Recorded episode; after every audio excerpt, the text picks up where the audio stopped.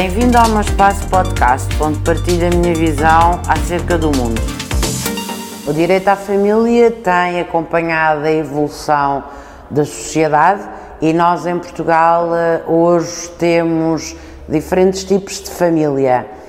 É preciso lembrar que no Estado Novo nós uh, tínhamos um modelo de família tradicional que foi evoluindo e hoje temos diferentes tipos de família consignadas na lei. A família continua a ser uh, no domínio do direito internacional público e da Declaração Universal dos Direitos Humanos, no domínio uh, das diferentes convenções europeias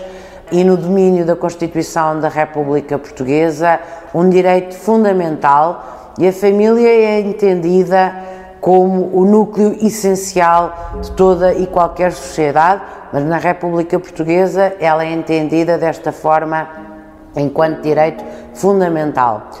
E daí que eh, se fala tanto nos direitos das famílias e dos seus membros e tenha havido por parte dos diferentes executivos uma preocupação de acompanhar a evolução dos tempos com estas novas famílias, onde englobamos naturalmente os direitos de todos a ter as suas famílias e uh, lembro-me